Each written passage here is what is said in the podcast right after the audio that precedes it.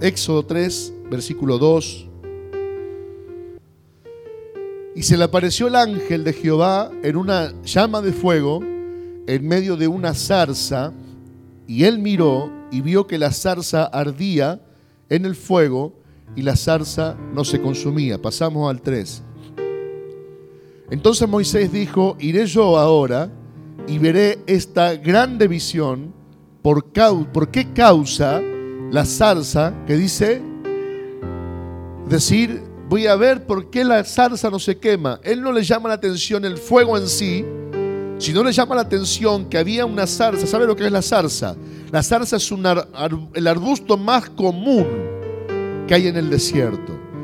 La zarza es lo que usted en, algunas películas de cowboy veía que, rodaba, vio que esas cosas que ruedan así que pasan en medio del silencio y pasa rodando la planta esa.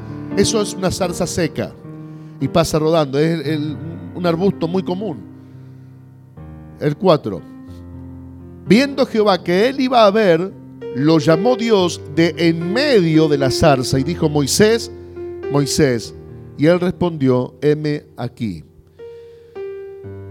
Ese fuego que abraza y no consume es parte de uno de los tantos fuegos que la Biblia nombra o, o nombra la escritura a través de los profetas y de cada hombre o mujer de la palabra. Como creyente nosotros tenemos desde el punto de vista espiritual dentro nuestro un fuego. ¿Qué tenemos nosotros como creyentes? Dentro nuestro un fuego. El tema es qué fuego tenemos dentro. Porque sí o sí tenemos un fuego. Porque el fuego es como, por ejemplo, el combustible por el que nos movemos. ¿Cuántos sabían que los automóviles se mueven por fuego? ¿Sabía usted? Usted le echa nafta, pero lo que sucede dentro del motor es fuego. La bujía pega chispazos dentro del motor que usted no ve, usted se sube al auto y arranca y se va. Pero dentro de ese motor hay un fuego intenso contenido por el bloque del motor y ese fuego hace que toda una mecánica, una serie de mecánicas se mueva y, e impulse una maquinaria que hace que el, el auto se mueva. Esa maquinaria que hace que el auto se mueva no podría moverse si no existiera fuego. Es decir, el fuego es importante. Cuando uno ve el punto de vista científico, los antropólogos dicen que desde un millón seiscientos años atrás, cosa que ni es mentira ni, sabemos si es verdad porque no conocemos los tiempos antes de la creación, antes de, de, que el hombre estuviera o antes de la Biblia. La Biblia, el primer libro de la Biblia relata el Génesis, pero el Génesis desde el punto de vista humano no tiene tiempo. O sea, no podemos decir el Génesis se escribió o el Génesis sucedió, Génesis significa principio. Uno no puede decir el principio ocurrió tal fecha, porque no había fecha, no existía la fecha. El Génesis lo escribe Moisés, eso sí podemos fecharlo, ¿no? 1500, 1600 antes de Cristo, pero no podemos fechar los sucesos. Entonces, si un científico me dice, mediante estudios, esto pudo haber sido un millón seiscientos mil años atrás, tranquilamente pudo haber sido, porque para Dios un día es como mil años, y mil años como un día. Es decir, el tiempo no, no, corre para el Señor. Ahora, desde tiempo inmemoriable, el fuego fue vital para el hombre. Desde que el hombre empezó a manipularlo, desde que el hombre empezó a, tenerlo, es uno de los cuatro elementos de la naturaleza y, es vital como lo es vital el agua, como, lo es, como es vital la tierra, como es vital el, aire, el fuego también es vital. Imagínese usted viviendo una vida sin fuego hoy en el siglo XXI. Ya le digo, el auto se mueve por fuego.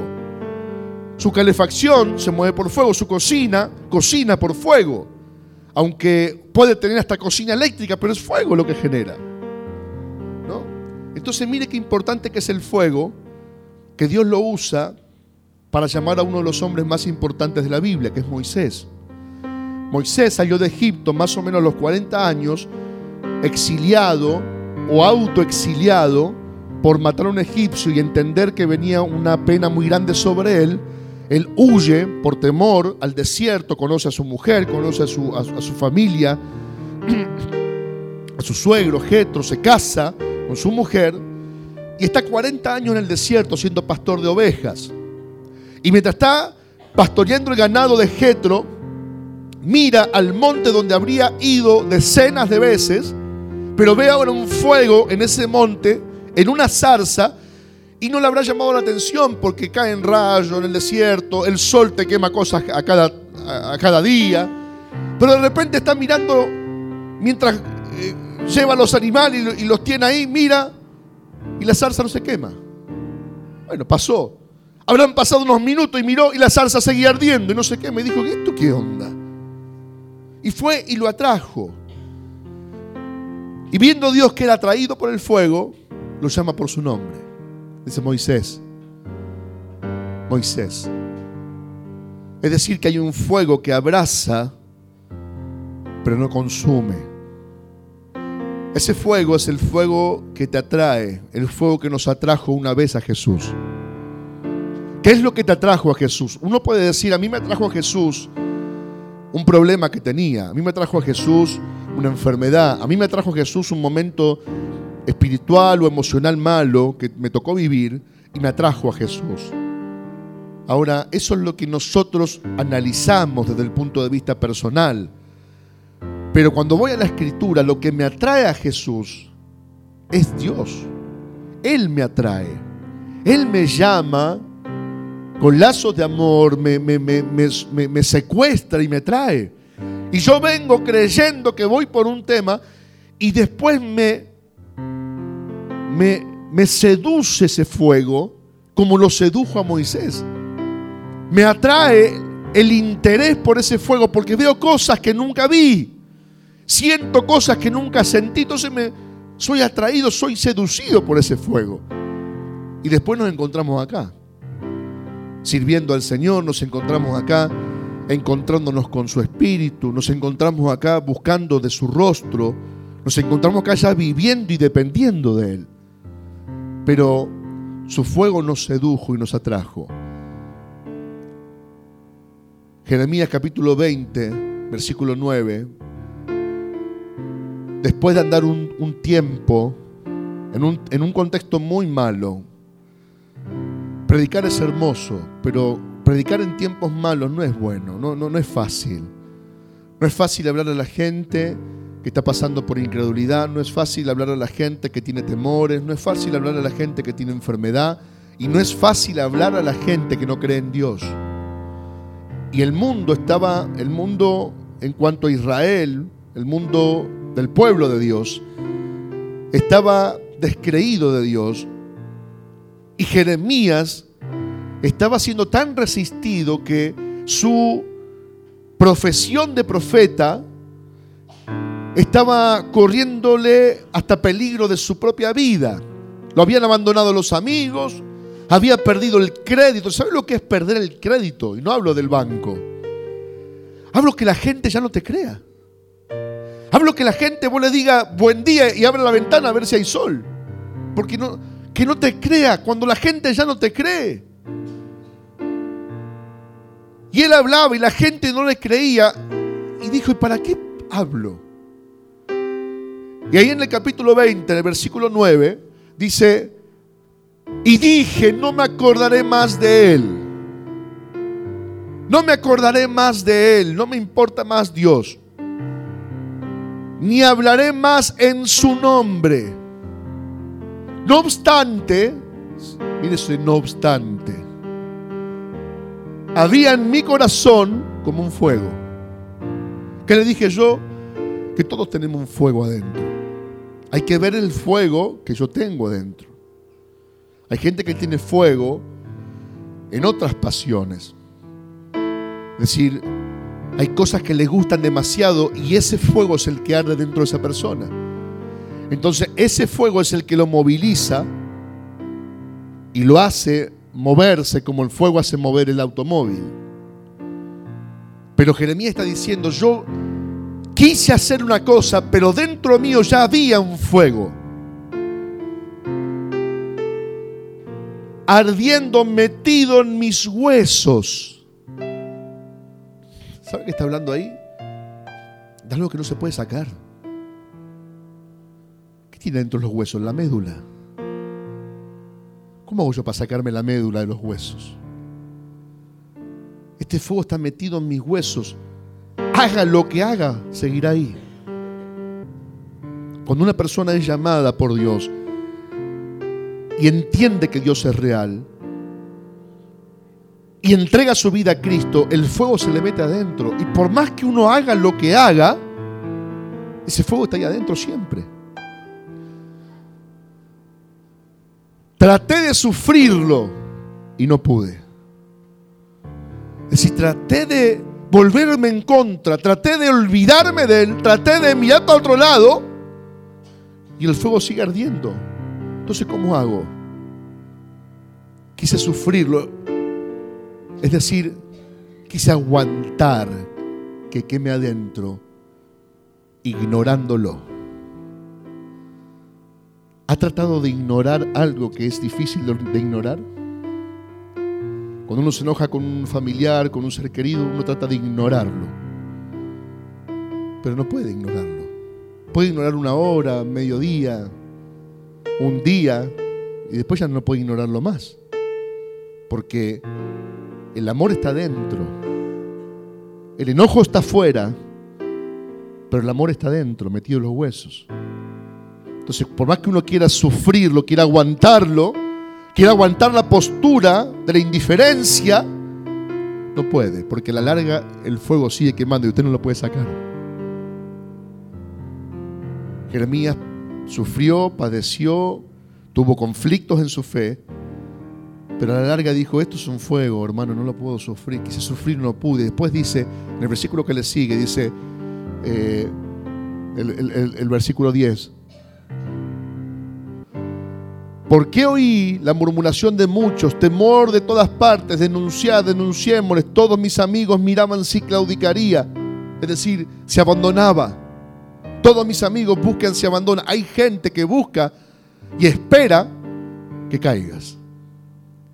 Hay gente cuando vos querés hacer de tu fuego tu pasión, es decir, querés llevar adelante, ¿por qué? Porque te enfriaste y querés volver a que ese fuego arda nuevamente, hay gente que está esperando que te caiga. Hay gente que te dice, bueno, ¿cuánto te va a durar? Y hay gente que uno quisiera orar por ellos. Pero se encarga el Señor de eso. No hay nada peor, por más que usted quiera hacer una broma a alguien, no le puede decir a usted, espero que te dure. Porque lo que está haciendo es querer recomponer su fuego. Es querer soplar su ceniza y, y no es fácil. Entonces, si usted dice ese tipo de bromas, se transforma en un instrumento del diablo, aunque no lo quiera y aunque le parezca duro. El apóstol Pedro le dijo a Jesús que nunca te pase eso, que nunca llegues a Jerusalén para que te maten. Y Jesús le dijo, apartate de mí, Satanás, al apóstol Pedro. Entonces hay muchos que también se transforman en instrumentos del diablo cuando en el proceso quieren, quieren aportan lo suyo en el proceso. Y te dicen, a ver cuánto le dura. Quizás se engañará, decían, y prevaleceremos contra él y tomaremos de él nuestra venganza. Versículo 11. Mas Jehová está conmigo como poderoso gigante. ¿Qué es eso? El fuego. ¿Qué es el que te querés dejar la cosa y después decir, no, Dios está conmigo como poderoso gigante? El fuego. Porque cuando habla, habla la boca, pero cuando confiesa, habla el fuego. Por tanto, lo que me persiguen tropezarán y no prevalecerán, serán avergonzados en gran manera porque no prosperarán, tendrán perpetua confusión que jamás será olvidada. Esa, esa es la confesión de alguien que tiene el fuego adentro. Y, y si usted fue llamado por Dios, si usted lo atrajo la zarza, Si usted fue atraído por el Señor, aunque usted luche, ese fuego está dentro. Aunque usted quiera resistirlo, ese fuego está dentro. Aunque usted se quiera olvidar del Señor, ese fuego está dentro. Aunque pasen los años, usted se haga viejito, el fuego estará siempre adentro. Y va a recordarte todos los días de tu vida a quién le perteneces. El fuego santifica también. ¿Por qué? Porque cuando se está acercando a Moisés, le dice, Moisés, el lugar que estás es santo. Sacate la sandalia, le dice. Es decir, la sola presencia de Dios santifica el espacio. Por eso cuando Dios se hace presente en un lugar,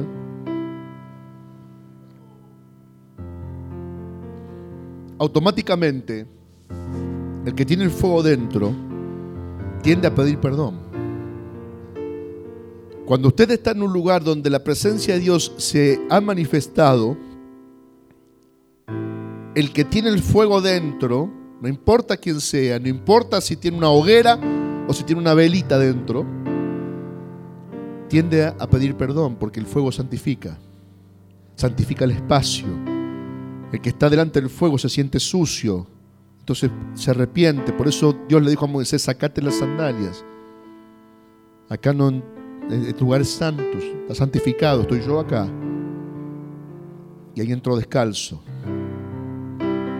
No va a entrar descalzo a la iglesia porque se va a resfriar, pero tiene que ver en el sentido figurado de que nada inmundo entre sino lo que él creó. Moisés era templo de Dios, entonces él podía pisar, no lo inmundo.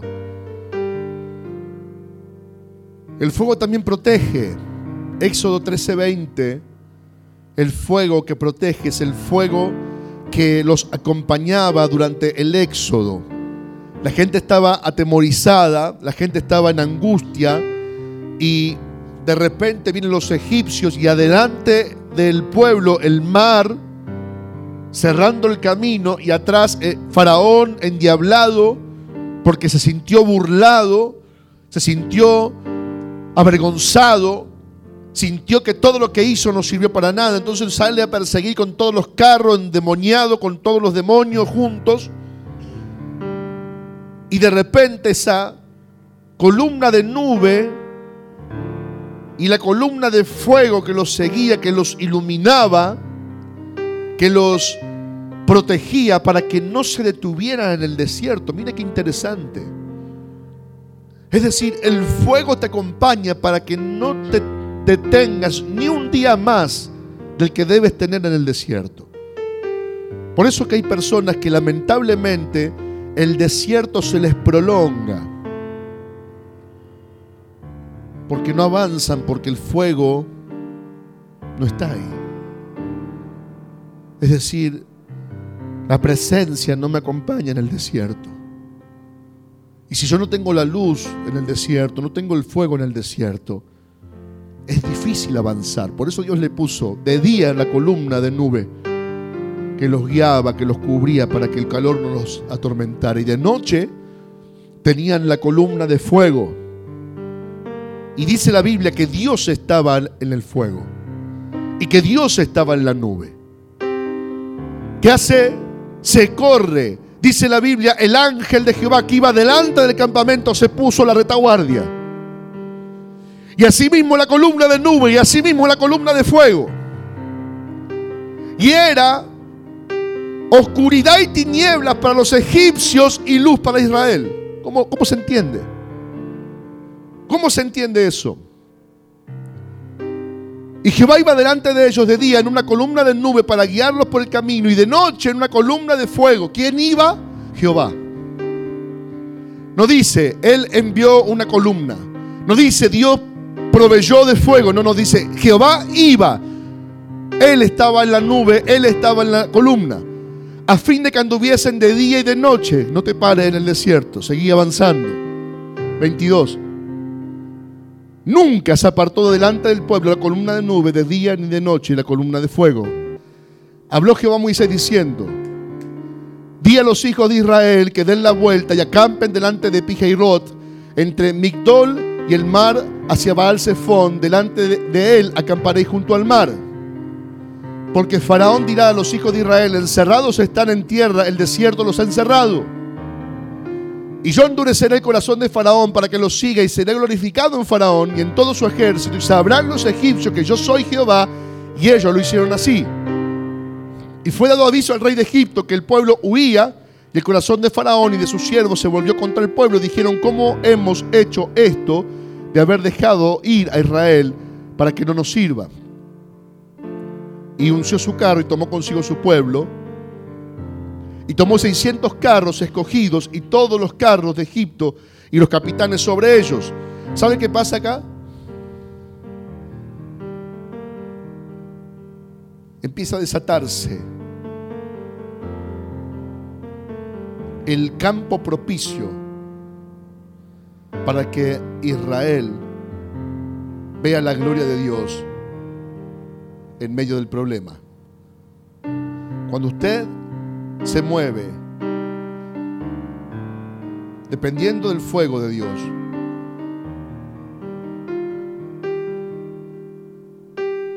cuando usted le habla a Dios y le pide de su fuego, necesita el Señor que usted camine bajo su dirección para poder ver su mano. versículo 18.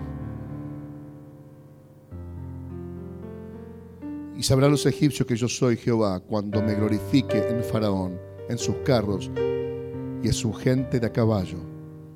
Y el ángel de Dios que iba delante del campamento de Israel se apartó e iba en pos de ellos. Asimismo, la columna de nube que iba delante de ellos se apartó y se puso a sus espaldas e iba entre el campamento de los egipcios y el campamento de Israel. Y era nube y tiniebla para aquellos y alumbraba a Israel de noche. Y en toda aquella noche nunca se acercaron los unos a los otros. Lo mismo oscurecía a unos y alumbraba a los otros.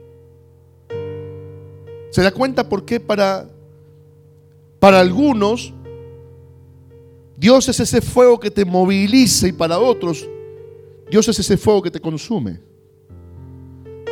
Porque dice el libro de Hebreos, capítulo 12, versículo 29, que nuestro Dios es fuego consumidor.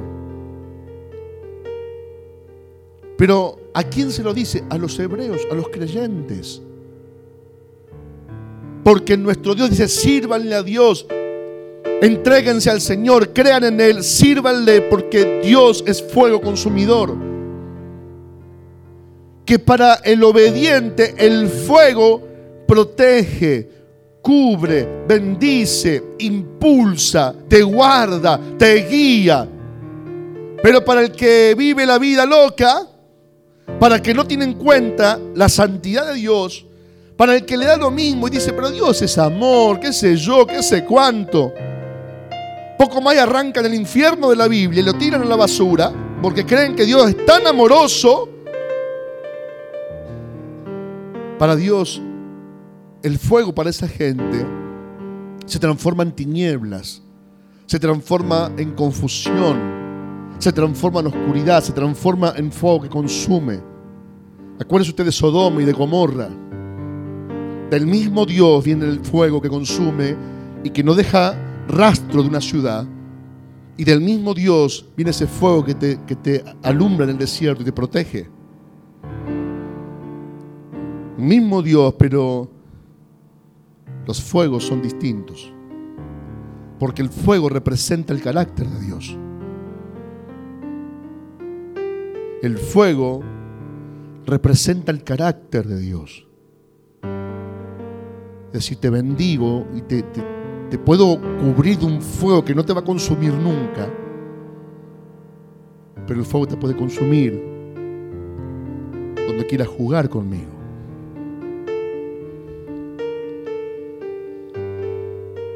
Ahí no hay amén, no hay nada, porque se complica.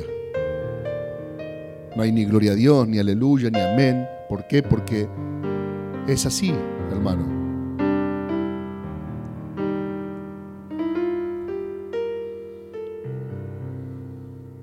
Levíticos 10.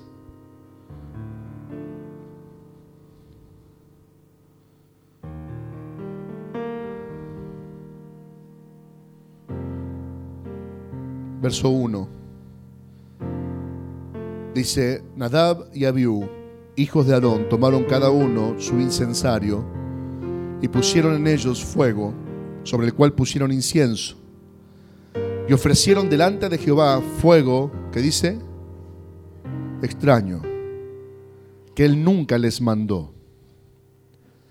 Y salió fuego delante de Jehová y los quemó y murieron delante de Jehová. Entonces dijo Moisés a Aarón, esto es lo que habló Jehová, diciendo, en los que a mí se acercan, me santificaré, y en presencia de todo el pueblo seré glorificado. Y Aarón cayó.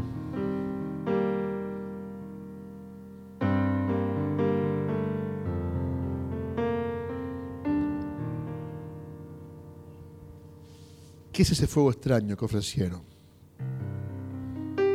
No hay claridad como evidencia teológica o histórica de dónde sacaron ese fuego. Lo que sí le puedo decir es de dónde no lo sacaron. El fuego del incensario y todo fuego que en el, en el templo se usara es fuego para adoración. ¿Para qué es ese fuego? Es fuego para adoración. ¿Para qué es el fuego? Para adoración. Todo fuego que se usaba dentro del templo era fuego de adoración. Y había que hacer algo cada mañana, que era echar, el sacerdote echaba un leño al altar para que el fuego no se apague nunca. Y del altar de bronce, que es donde era como hoy una gran parrilla, del altar que no debía apagarse, de ese altar se sacaba fuego y se alimentaban las, las, velas, las lámparas, se alimentaba todo, incluyendo los incensarios. Y estos dos que ya eran bastante caídos del catre, agarraron fuego, vayas a saber de qué dónde, porque se habían emborrachado la noche anterior. Y el y el tiempo, el suceso anterior a este, Dios había respondido con fuego sobre el altar y había consumido una ofrenda delante de todo el pueblo. Es decir, había pruebas. ¿Qué había? Pruebas. ¿De qué había pruebas? De que Dios estaba. ¿De qué había pruebas? De que Dios respondía por fuego. ¿De qué había pruebas? Que Dios era santo.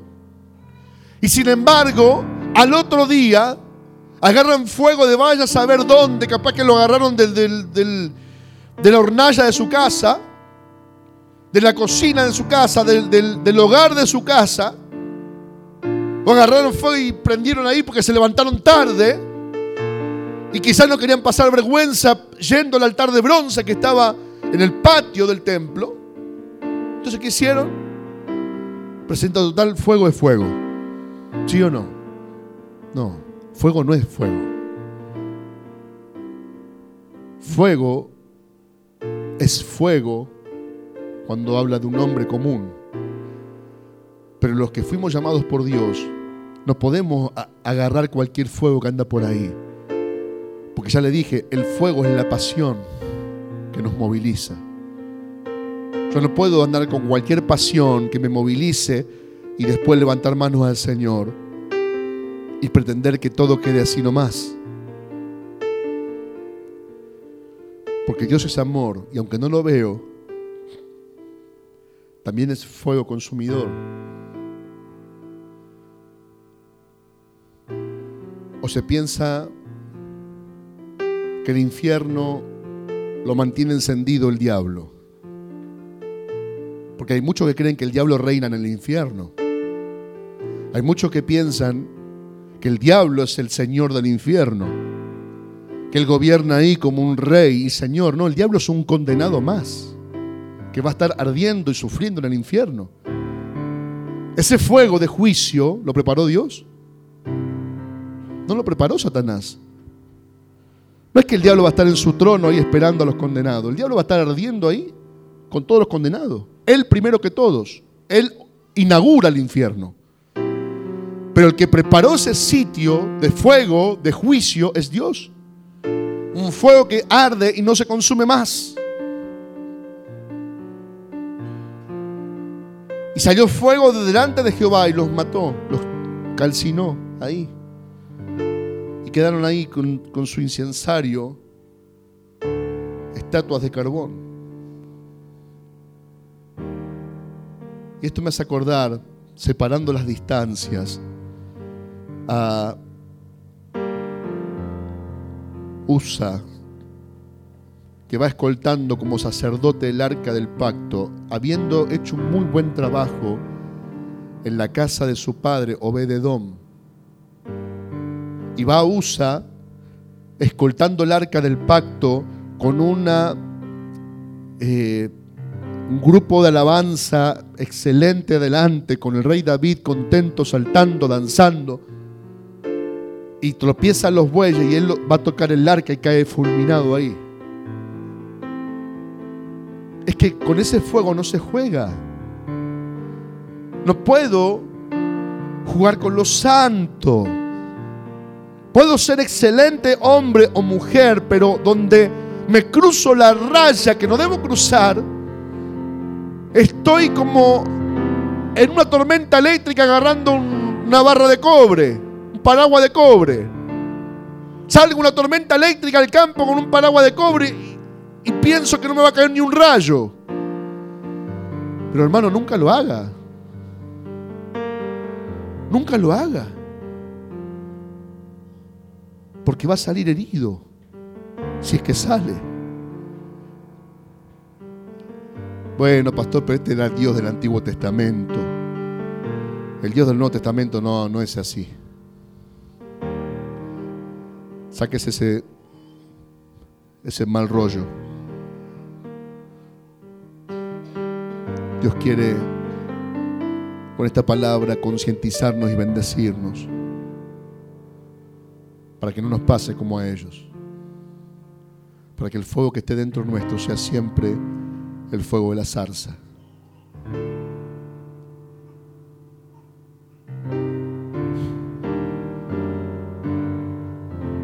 Primera de Pedro 4:12 nos habla del fuego de la prueba. Hermanos míos, dice el apóstol Pedro, no os sorprendáis del fuego de la prueba que os ha sobrevenido, como si alguna cosa extraña os aconteciese. No te sorprendas por el fuego de la prueba que te ha sobrevenido. Es decir, que hay un fuego que me prueba también. Existe el fuego que me atrae a Dios. Existe el fuego que me retiene en el Señor, que me seduce en el Señor. Existe el fuego que está dentro mío, que es el fuego del llamado. Existe el fuego que santifica. Existe el fuego que me trae juicio. Pero también existe el fuego de la prueba. Porque el fuego que hace quema y hay pruebas que queman. Hay pruebas que te tocan, que, te queman, que son peligrosas. Pero el apóstol Pedro me dice, no sorprendáis. Si no, no te sorprendas, esto va a pasar. Tiene alguien cerca, dígale, esto va a pasar. La prueba va a venir y va a venir con fuego. Ay, no me lo nombre, pastor, el fuego. Va a venir con fuego, la prueba va a venir ardiendo. Pero dice que no es cosa extraña no es cosa extraña. Es decir, te va a pasar más comúnmente de lo que pensás. Pero si yo confío en lo que dice el Señor, ¿cuánto confían en el Señor? Isaías 42, 43 dice del 1 al 3. Aunque pase por las aguas, no me anegarán. Y si paso por el fuego, ¿qué dice? La llama no arderá en ti. Si yo paso por ahí, quiere decir que voy a pasar. Israel estaba sometido continuamente. Luchas, naciones que venían contra ellos, guerras, gente que venía y le prendía fuego todo. Y Dios dice, no lo pasamos, no importa. Se los leo yo.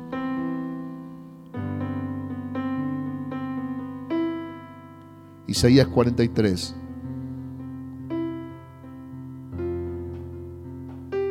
Así dice Jehová, creador tuyo, oh Jacob, y formador tuyo, oh Israel. No temas. ¿Qué dice? No temas. Repítalo. No temas. No temas. Está en prueba, no temas. Agarra alguno el hombro y estás en prueba, no temas. Está el fuego ahí que, que quiere quemar, no temas. Porque yo te redimí. ¿Sabe qué significa eso? Yo te saqué. Yo pagué la deuda. Yo puse la cara por vos. ¿Eh? Como si usted fuera a comer y le dice, no, la cuenta la pagó el otro. Qué bendición. Va al supermercado y va a pasar carita, no, está todo pago, Señor. Eso dice Jesús. Yo te redimí. Yo me hice cargo de vos. Te puse nombre. Mío eres tú. Cuando pases por las aguas, yo estaré contigo. ¿Se acuerdan la barca? En medio de la tormenta le decían, levántate, Señor, que morimos. El Señor dice, pará, pará, ¿hasta cuándo te voy a aguantar? Hombre de poca fe, pará. Y se levantó y reprendió el viento, el mar, y se hizo grande bonanza, dice el Evangelio de Mateo. Se hizo grande bonanza, porque ya lo prometió en Isaías. Él dijo, cuando pases por las aguas yo estaré contigo. Y si por los ríos no te anegarán, no te van a rodear las aguas, no te van a dejar aislado. Cuando pases por el fuego, no te quemarás, ni la llama arderá en ti. ¿Se acuerda Daniel capítulo 3? El horno calentado siete veces más. Los siervos ahí de Dios metidos adentro del horno salieron sin ni siquiera olor a humo. Porque cuando Dios dice, Él cumple. Él no habla por hablar. Él dice y Él cumple. Él dice, el fuego no te va a quemar, ni la llama va a arder.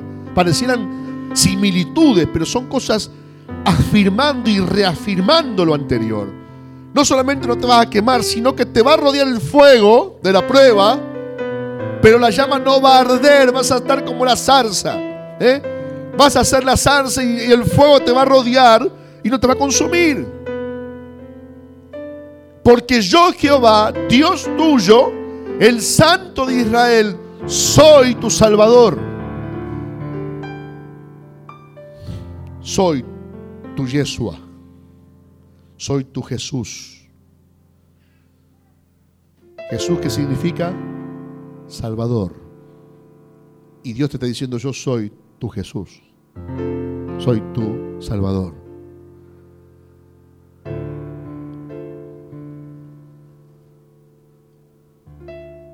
Dios siempre es santo y siempre va a demandar santidad. Pero las pruebas van a venir y el fuego va a estar porque las obras nuestras necesitan ser probadas por el fuego. Es decir, tu forma de, vivir, tu forma de caminar este camino tan hermoso, lo que hacen las pruebas son probar esa forma de, tu, de vida que vos estás teniendo. Por eso si el fuego te está quemando es porque no estás haciendo lo que Dios te dice. Si vos estás en el fuego de la prueba y el fuego te arde y te quema, es porque estás haciendo obras que no son las de Dios. Porque el que camina como Dios le dice, Isaías 43 se cumple, dice, el fuego no arderá en ti, la llama no va a quemarte. Pero cuando yo hago obras que no son de Dios, la llama las quema para evidenciar que no son obras de Dios. Para evidenciar que no son obras de fe. Por eso dice Corintios capítulo 13, eh, perdón, capítulo 3, versículo 13, que las obras nuestras serán probadas por fuego. ¿Qué es fuego? Va a un soplete del cielo. No, no, las pruebas, el fuego son las pruebas. Es decir, vivo una vida que le agrada a Dios. Bueno, ahora vamos a ver si realmente viví una vida que a Dios le agrada. Ahora vamos a ver si realmente vivís una vida que a Dios le agrada y que es una vida de fe. Porque cuando viene la prueba, te falta para comer. Cuando viene la prueba, te falta para pagar. Cuando viene la prueba, te falta y no tenés de dónde. Y ahí donde uno dice, vamos a ver si yo soy un hijo legítimo de Dios. Vamos a ver si en realidad soy un hombre o una mujer de fe. Porque estoy transitando en medio de la prueba y tengo situaciones difíciles, tengo problemas, tengo enfermedad, tengo angustia, pero sin embargo sigo avanzando y el fuego me está rodeando, pero no me quema. El fuego me está rodeando y si tengo, tengo y si no tengo, no tengo. Y si puedo, puedo y si no puedo, no puedo. Y si estoy enfermo, estaré enfermo. En algún día la sanidad vendrá. Algún día Dios me va a tocar, me va a sanar o me va a llevar, como dijo el apóstol Pablo. Tres veces he orado al Señor para que lo quite de mí. Y Dios me dijo, bástate en mi gracia. ¿Qué le dijo Dios? Seguí, seguí lo que yo te estoy diciendo que sigas. Pero me duele. Seguí, caminá, bástate mi gracia. Entonces ahí es donde el fuego no quema. ¿Sabe cuándo quema el fuego? Cuando soy un quejoso. Cuando no tengo y me angustio y me deprimo.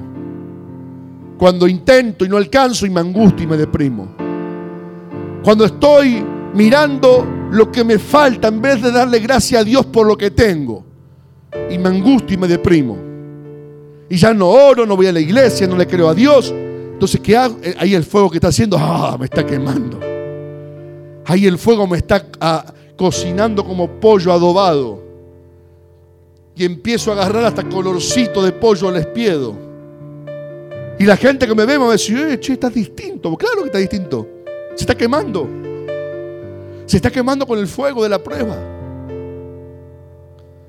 Entonces la fe no era tanta fe. La fidelidad no era tanta fidelidad. La pasión por Dios no era tanta pasión por Dios. Era todo chamullo. Era todo chamullo. Era todo saco y corbata. Era todo Biblia bajo el brazo. ¿Cómo se llama eso? Apariencia. Y la apariencia, el, fuego la, la pone a la vista enseguida.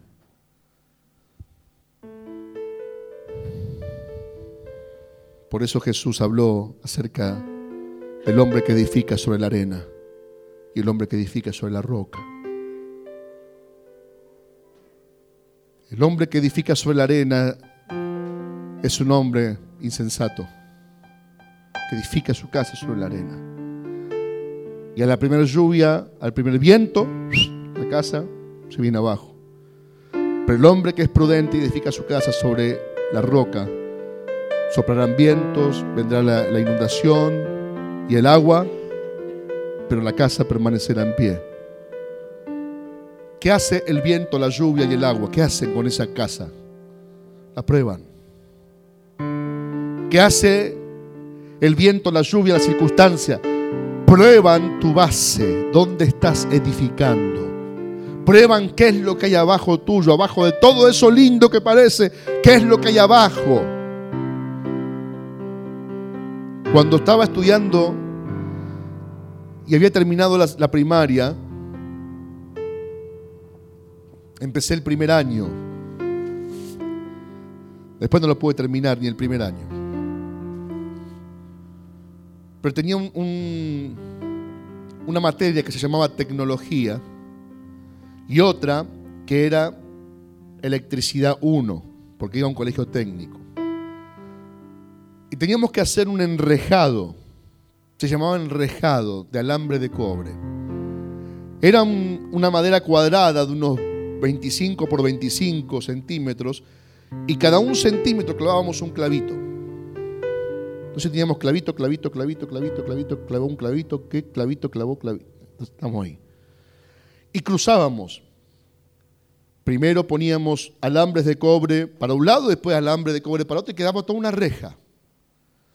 Y luego en cada unión de las rejas teníamos que soldarlo con estaño.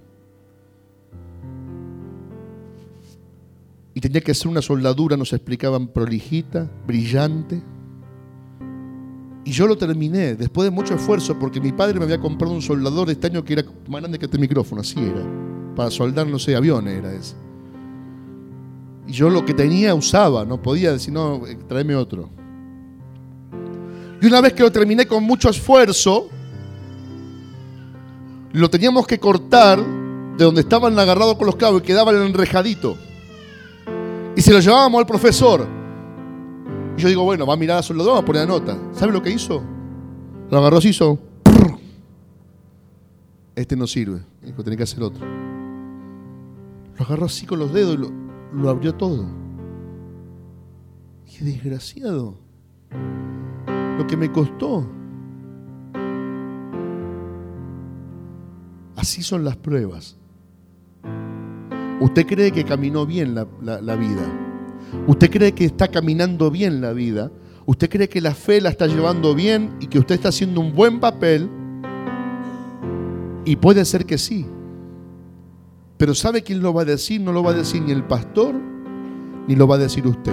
¿Sabe quién lo va a decir? La prueba.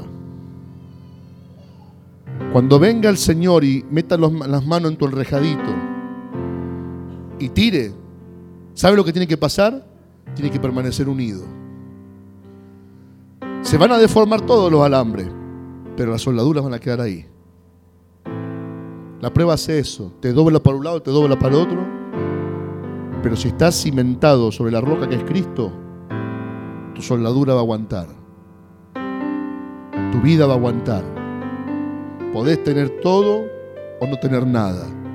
Podés tener la gotera en el techo, puede estar inundada la casa, podés tener los zapatos con, con lengua, pero no con, lengua de, con la lengua afuera agujeros, puedes minarte, no tener un peso, te pueden echar el trabajo, pero el fuego va a estar ahí y Dios dijo, el fuego no te va a quemar. Las llamas no va a arder en ti. Las aguas no van a anegarte. Vas a seguir avanzando. Cuando sigo avanzando ahí veo que estoy hecho de lo que Dios dice que esto estoy hecho. Después lo pude hacer en el enrejado. Y por más que tiró y tiró y tiró, no lo rompió. ¿Sabe por qué? Porque yo lo probé primero. Porque yo lo corté y lo probé primero. Dije, ahora vas a aguantar. Y ahí armé y hice otro. De la misma forma que hice el anterior. Dije, ya no me va a avergonzar más. ¿Y sabe qué? Tiene que hacer lo mismo usted. Ya el diablo no lo puede avergonzar más con el fuego. Ya no lo puede avergonzar más con la prueba. Ya usted sabe lo que el fuego quema. Y ya sabe lo que el agua hace. No se deja avergonzar más por el enemigo.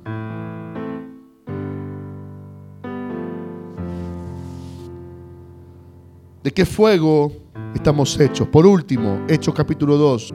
Cuando llegó el día de Pentecostés, estaban todos unánimes juntos.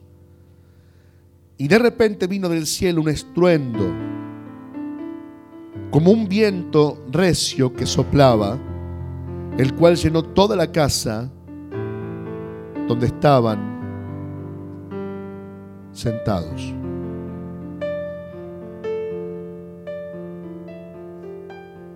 Me llamó la atención lo que significaba recio. La palabra para, eh, para recio en griego es biaios ellos, todo junto, que tiene una raíz que es la palabra bios, que es vida. Un biólogo es el que estudia la biología, es el que estudia eh, la vida. Bio es vida, vida, vida biológica. Está diciendo, vino de repente un viento como vivo, fuerte pero como vivo, un viento vivo que soplaba toda la, casa y se la repartieron como lenguas de fuego. Era todo como, no era igual, pero era como fuego, porque se veía y se sentía como fuego. Y esa gente que fue investida de ese fuego, fueron los que llevaron el Evangelio hasta el día de hoy. Qué importante que es estar llenos del fuego del Espíritu. ¿Sabe lo que yo quiero, mi hermano? Que tomemos este tiempo de reflexión para decirle al Señor, yo quiero que me llenes de tu fuego. Para que el fuego no sea el fuego común. No quiero un fuego de pasiones de esta vida. Quiero fuego del Espíritu. Busque el fuego del Espíritu. Deje que Dios lo llene de su fuego.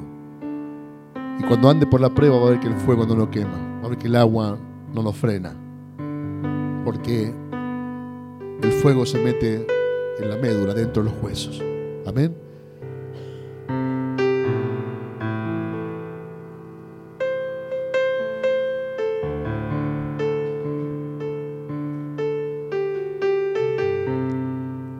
Parece si llenamos el altar diciéndole al Señor, Señor, aviva mi fuego? Yo quiero tener un fuego que soporte la tentación.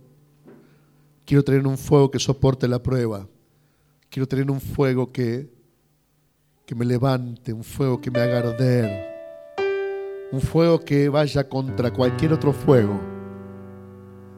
Que nada tenga que ver con fuegos extraños. Esos dos hombres, Nadad y Abiú, fueron gente que no tuvo en cuenta a Dios.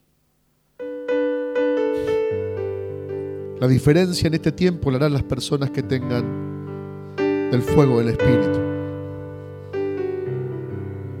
Esa es la gente que Dios quiere, gente llena de su fuego. Espíritu Santo, este es el momento donde nosotros oramos y pedimos de tu bienestar, de tu fuego sobre la iglesia. Necesitamos de ti. Queremos que llenes nuestra vida de tu aceite para que el fuego nunca se apague.